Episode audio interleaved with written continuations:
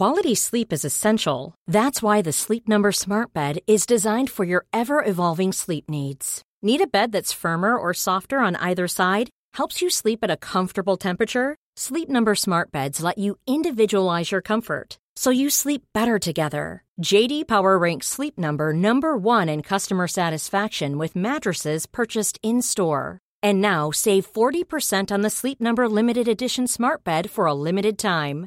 For JD Power 2023 award information, visit jdpower.com/awards. Only at Sleep Number stores or sleepnumber.com. Mom deserves the best, and there's no better place to shop for Mother's Day than Whole Foods Market. They're your destination for unbeatable savings, from premium gifts to show-stopping flowers and irresistible desserts. Start by saving 33% with Prime on all body care and candles. Then get a 15-stem bunch of tulips for just $9.99 each with Prime. Round out Mom's menu with festive rosé, irresistible berry chantilly cake, and more special treats. Come celebrate Mother's Day at Whole Foods Market. Hey, it's Paige DeSorbo from Giggly Squad. High quality fashion without the price tag. Say hello to Quince. I'm snagging high-end essentials like cozy cashmere sweaters, sleek leather jackets, fine jewelry, and so much more. With Quince being 50 to 80% less than similar brands. And they partner with factories that prioritize safe, ethical, and responsible manufacturing. I love that. Luxury quality within reach. Go to quince.com slash style to get free shipping and 365 day returns on your next order.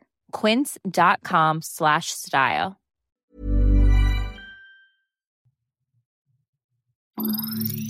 Gastroenterología.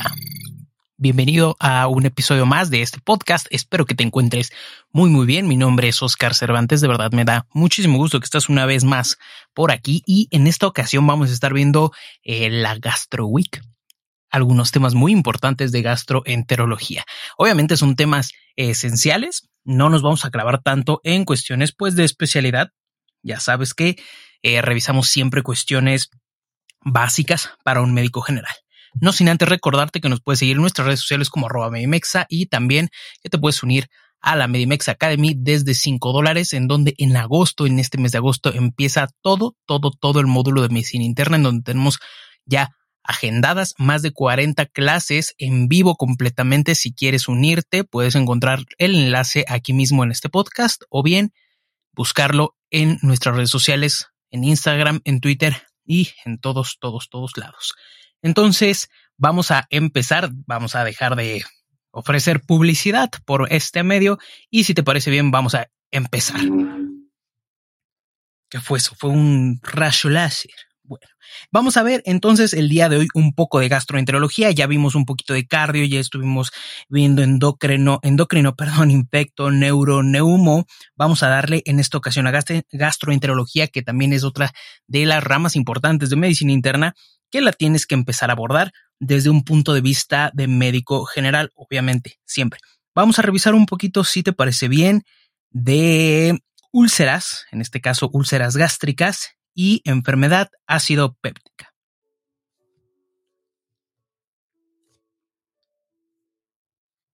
Debemos de conocer primero las generalidades de esta entidad, siempre, siempre las generalidades de las entidades de las enfermedades y específicamente de úlceras gástricas, en este caso, y también de enfermedad ácido péptica, que es lo que vamos a estar escuchando, que vas a estar escuchando el día de hoy. Esto se debe porque por una afección del tracto gastrointestinal proximal del duodeno y del estómago y se pueden diferenciar entre aguda y crónica.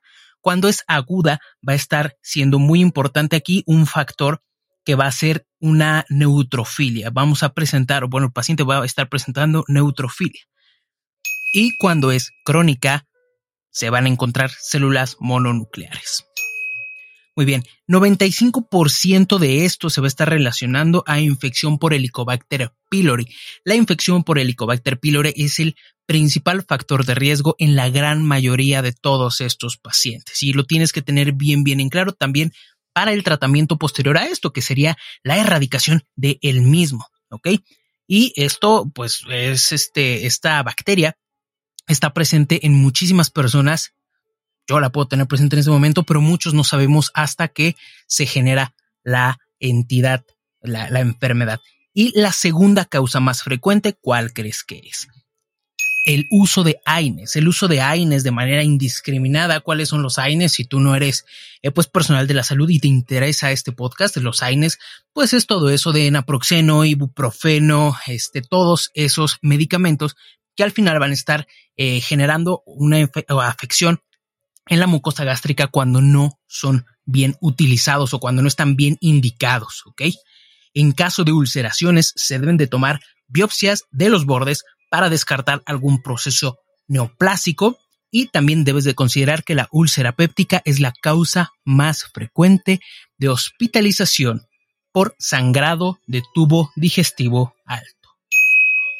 Eso es lo básico que debes de saber de las generalidades de esta enfermedad.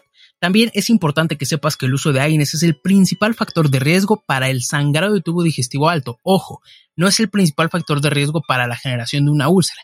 Sin embargo, en la gran mayoría de los pacientes, principalmente pacientes ya grandecillos que tienen, pues, que te gusta, más de 60, más de 65 años, este es el principal factor de riesgo para que se esté desencadenando un sangrado de tubo digestivo alto. ¿Cuál es la clínica? Vamos a ver, a revisar rapidísimo cuál es la clínica. La clínica en este caso, pues puede ser muy, eh, muy característica porque se va a estar dividiendo en dos principalmente. En si la úlcera se encuentra a nivel duodenal o bien si la úlcera se encuentra a nivel pilórico. Duodenal o pilórico. Y también, pues, si eh, posterior a esto, si tenemos un sangrado de tubo digestivo alto o bajo, y vamos a estar abordando un poquito entre las diferencias de ambos. El sangrado, o más bien la clínica, no es sangrado hasta este momento, la clínica de una úlcera duodenal se debe a un dolor epigástrico lo vamos a estar identificando por un dolor epigástrico después de dos horas de alimentos y el cual va a estar siendo aliviado por consumo de alimentos o antiácidos.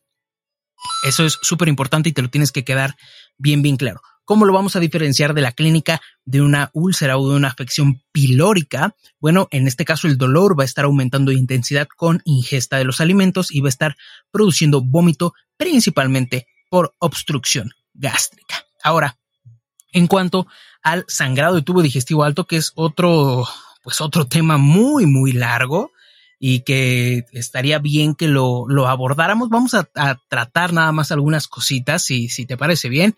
En caso del sangrado de tubo digestivo alto, principalmente lo que debemos, lo que tenemos que conocer, lo que tenemos que conocer son algunas eh, definiciones en este caso la hematemesis. ¿Qué es la hematemesis? La hematemesis es el vómito de sangre fresca proximal al ángulo de Treitz. ¿Qué es este ángulo de Treitz? Es este ángulo, es una sección anatómica de nuestro cuerpo, principalmente el tubo digestivo, en cual nos va a estar ayudando para diferenciar de tubo digestivo alto y tubo digestivo bajo. Eso también es una potencial pregunta de examen. Ahora, otro, otro término pueden ser pues un sangrado en pozos de café que se va a estar debiendo a pequeñas cantidades de sangre. La melena. La melena es cuando tenemos un sangrado cerca del ángulo de Treitz y esto tiene una característica pues que es un sangrado negro ya digerido, es sangre negra ya digerida que ya pasó por todo el tubo digestivo y que está apareciendo en las heces de los pacientes. Es un olor muy, muy, muy desagradable. Es algo muy feo estarse enfrentando a, la melena de los pacientes, de verdad. La hematoquesia, la hematoquesia son heces con sangre fresca asociada a sangrado de tubo digestivo bajo. Y si te parece bien, ahí vamos a dejar esto de sangrado de tubo digestivo. Vamos, vamos a continuar entonces con lo del diagnóstico principalmente de las úlceras. Y debes de conocer que la endoscopía es el método diagnóstico de elección principalmente para úlceras o hemorragia intestinal. Alta principalmente.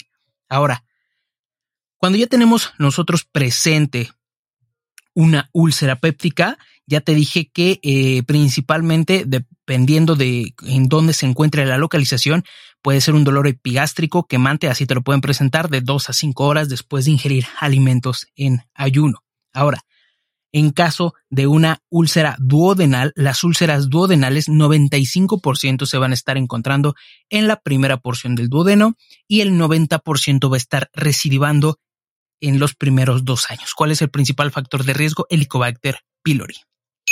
Ahora, también la clínica es esto que ya te dije, es un dolor epigástrico posterior a comer que va a estar aliviándose con los alimentos. El dolor principalmente va a estar despertando a los pacientes por la noche. Ahora, el diagnóstico en este caso también es una endoscopía, es el de primera elección. Y por último, y para hablar ya nada más de los tratamientos, principalmente lo que nos interesa es quitar la causa que nos está generando esta enfermedad. Y esta causa que está generando la enfermedad obviamente es la bacteria, es Helicobacter pylori. El tratamiento de erradicación de primera línea de Helicobacter pylori se va a estar basando en tres pilares fundamentales la inhibición de la bomba de protones, que es por medio de un medicamento que haga esto, que sería en este caso el omeprazol, también la claritromicina y por último la amoxicilina. Ese es el tratamiento de primera línea, el tratamiento de primera línea para la erradicación del Helicobacter pylori.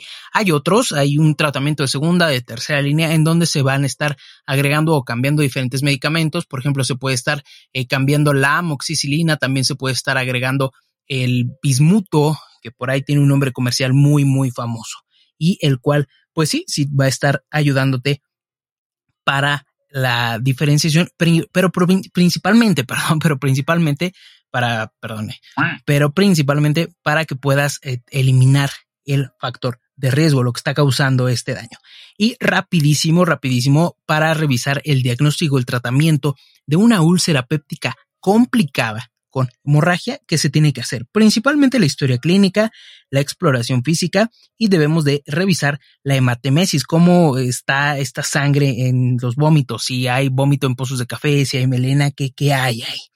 Posterior a eso se deben de solicitar todos los laboratorios urgentes y lo que se debe de indicar de inmediato en estos pacientes es un bolo de omeprazol, un bolo de omeprazol de 80 miligramos IV. Eso es súper importante y posterior a esto continuar la infusión de dicho medicamento. Se debe de aplicar una escala que es la escala pronóstica de Blatchford. Y esta escala también nos va a estar ayudando para saber si en este caso si tenemos un Blatchford de más de uno, requiere invariablemente endoscopía. Si no, pues solamente con el tratamiento en el manejo ambulatorio, principalmente de omeprazol. Ahora, posterior a esto que sí requiera endoscopía, debemos de preguntarnos, ¿existe estabilidad hemodinámica? Si el paciente tiene estabilidad hemodinámica o no es así. Si el paciente está hemodinámicamente estable, se debe de realizar una endoscopía temprana y verificar si tenemos una hemorragia activa o si no es activa. Y aquí entra una escala súper, súper, súper importante que es la escala de Forrest que va desde 1 hasta 4, si mal no recuerdo, en donde 1 es evidentemente que tenemos un sangrado a chorro y eso es lo más peligroso. Entonces, la hemorragia está activa. Si nosotros nos preguntamos si la GPC nos dice que la hemorragia está activa, nos vamos a estar basando que tenemos un, una escala de Forrest de 1A, 1B, 2A o bien 2B. Eso es súper importante y esencial de hecho. ¿Ok? Ahora, ¿qué pasa si no tenemos una hemorragia activa? Se va a estar clasificando en 2C o hasta 3, ¿no? Era hasta 3. Y si no está activa, vamos a tener un manejo ambulatorio con IBP oral. Ahora, también si la hemorragia se encuentra activa, se tiene que realizar un tratamiento endoscópico combinado para tratar de lograr una hemostasia. Ahora, esto es si el paciente se encuentra estable, pero ¿qué pasa si nos regresamos en estos pasos? En estos pasos macabros y de repente vemos que el paciente no está estable, el paciente no está hemodinámicamente estable, pues que tenemos que hacer estabilizarlo. Tenemos, eso es de entrada siempre. Si te lo ponen en un caso clínico y ven que te ponen que el paciente y ves los, los signos vitales y te das cuenta que el paciente está chocado, que tiene, no sé, una TA de 60-40, no sé, qué sé yo, y una frecuencia cardíaca altísima y una frecuencia respiratoria altísima, obviamente tenemos que estabilizarlo hemodinámicamente y posterior a eso realizar un manejo quirúrgico o angiográfico para tratar de lograr la hemostasia en nuestros pacientes para posterior a ello continuar una infusión de omeprazol y darle un seguimiento por medio de la consulta a nuestros pacientes. Hasta aquí vamos a dejar este podcast de úlcera péptica, desangrado de tubo digestivo alto. Espero que te haya gustado, que te haya quedado claro. Nos fuimos un poquito rápido porque sí es un tema eh, un tanto extenso. Te mencioné ahí un poco dos escalas que son importantes, principalmente la escala de Forest, y te vamos a estar hablando también de esto para que lo puedas estar viendo por medio de nuestras redes, principalmente en Instagram. Por ahí te vamos a dejar un videito o un post muy, muy interesante. Que estés muy bien. De mi parte sería todo. Mi nombre es Oscar Cervantes. Te recuerdo que nos puedes seguir en nuestras redes sociales como arroba Medimexa. Cuídate mucho, por favor. Cuida de ti.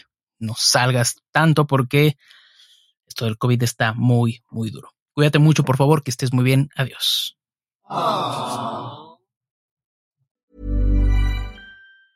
Hi, I'm Daniel, founder of Pretty Litter. Did you know cats tend to hide symptoms of sickness and pain? I learned this the hard way after losing my cat, Gingy. So I created Pretty Litter, a health monitoring litter that helps detect early signs of illness by changing colors, saving you money and potentially your cat's life. Pretty Litter is veterinarian developed, and it's the easiest way to keep tabs on your fur baby's health right at home. Go to prettylitter.com and use code ACAST for 20% off your first order and a free cat toy. Terms and conditions apply. See site for details. Flexibility is great. That's why there's yoga. Flexibility for your insurance coverage is great too. That's why there's United Healthcare Insurance Plans. Underwritten by Golden Rule Insurance Company, United Healthcare Insurance Plans offer flexible, budget friendly coverage for medical, vision, dental, and more. One of these plans may be right for you if you're, say, between jobs, coming off your parents' plan, turning a side hustle into a full hustle, or even missed open enrollment.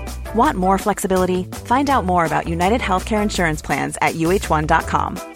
Planning for your next trip? Elevate your travel style with Quince. Quince has all the jet setting essentials you'll want for your next getaway, like European linen, premium luggage options, buttery soft Italian leather bags, and so much more. And is all priced at 50 to 80% less than similar brands. Plus, Quince only works with factories that use safe and ethical manufacturing practices. Pack your bags with high-quality essentials you'll be wearing for vacations to come with Quince. Go to quince.com slash pack for free shipping and 365-day returns.